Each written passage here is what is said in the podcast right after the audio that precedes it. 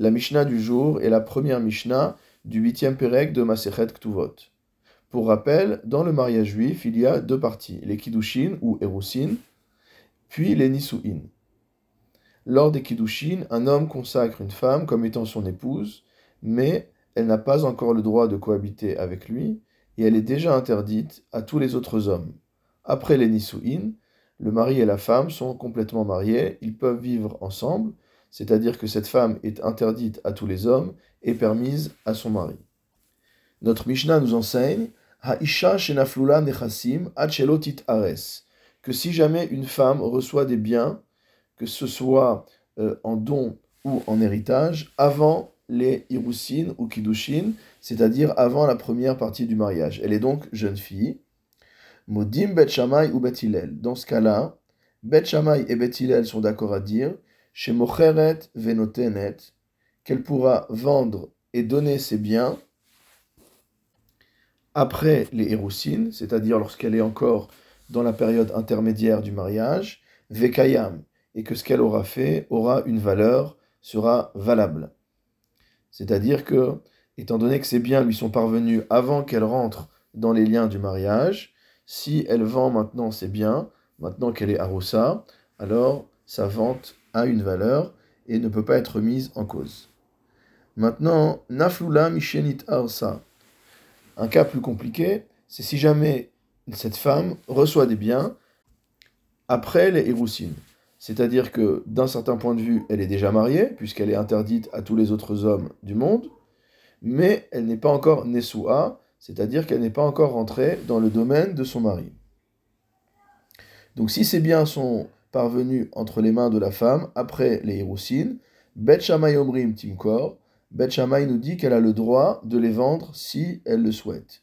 Ou Bet Hillel Omrim Lo Timkor, tandis que Bet Hillel nous dit qu'elle n'a pas le droit de vendre ses biens, parce que Beth considère qu'une femme qui est Aroussa, il y a déjà un safek, il y a déjà un doute quant à savoir si elle n'est pas totalement mariée, et quant à savoir si les biens qu'elle a, euh, qui, sont entre ses mains ne sont pas déjà la propriété du mari, puisque ce sont des biens qui lui sont arrivés après les Héroussines.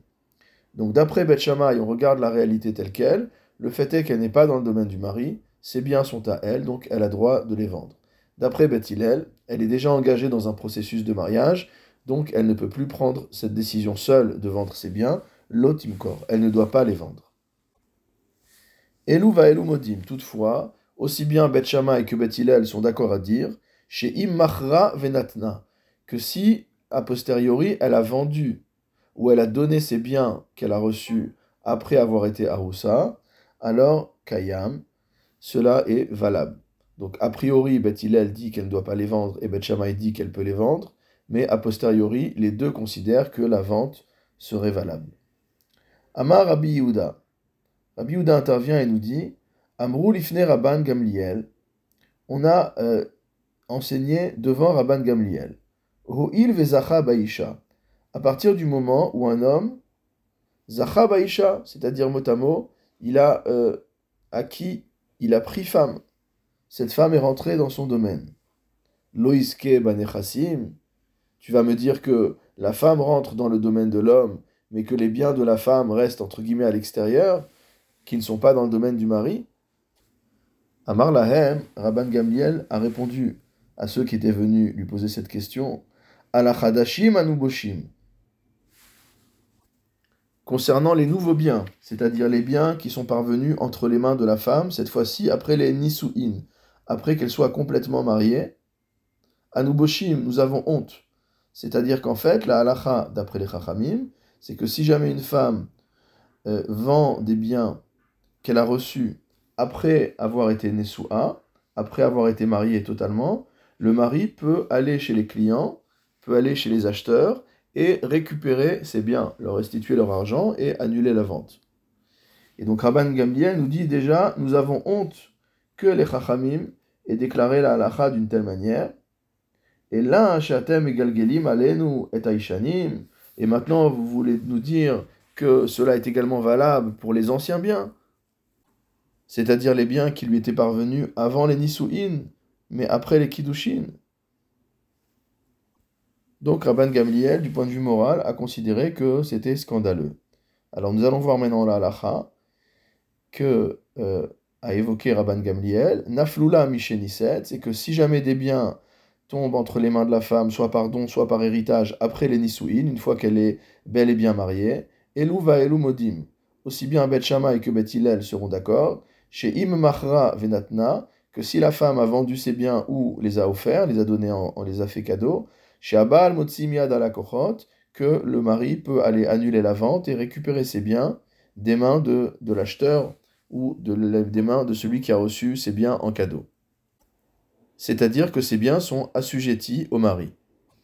L'Agmara expliquera que ces biens sont ce qu'on appelle les nirse melog, c'est-à-dire des biens qui sont dans la propriété de la femme, c'est incontestable, mais dont le mari mange les fruits, mot à mot. Donc le fruit de ces biens appartient au mari, et donc pour cette raison, la femme n'est pas en droit d'aller les vendre à quelqu'un d'autre, puisqu'à partir du moment où elle vendrait nirse melog, elle priverait le mari des fruits qui lui reviennent.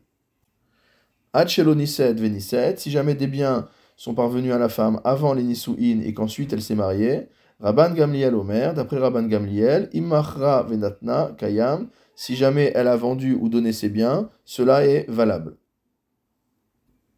Amar Rabbi Hanina ben Akavia, Rabbi Hanina ben Akavia enseigne, Amrou lifne Rabban Gamliel. On a dit devant Rabban Gamliel, étant donné que la femme est rentrée dans son domaine, est-ce que les biens ne lui reviennent pas également? Amar Lahem, il aura répondu la même chose. Ala Chadashim, Anuboshim, déjà sur les biens qu'elle reçoit après le mariage, nous avons honte du fait qu'elle n'ait pas la liberté d'en disposer comme elle le veut. Et là, Shatem Egalgelim, Alenu et Aishanim, et vous voulez appliquer la même halacha aux biens qu'elle a reçus avant le mariage donc à nouveau la même réaction de Rabban Gamliel.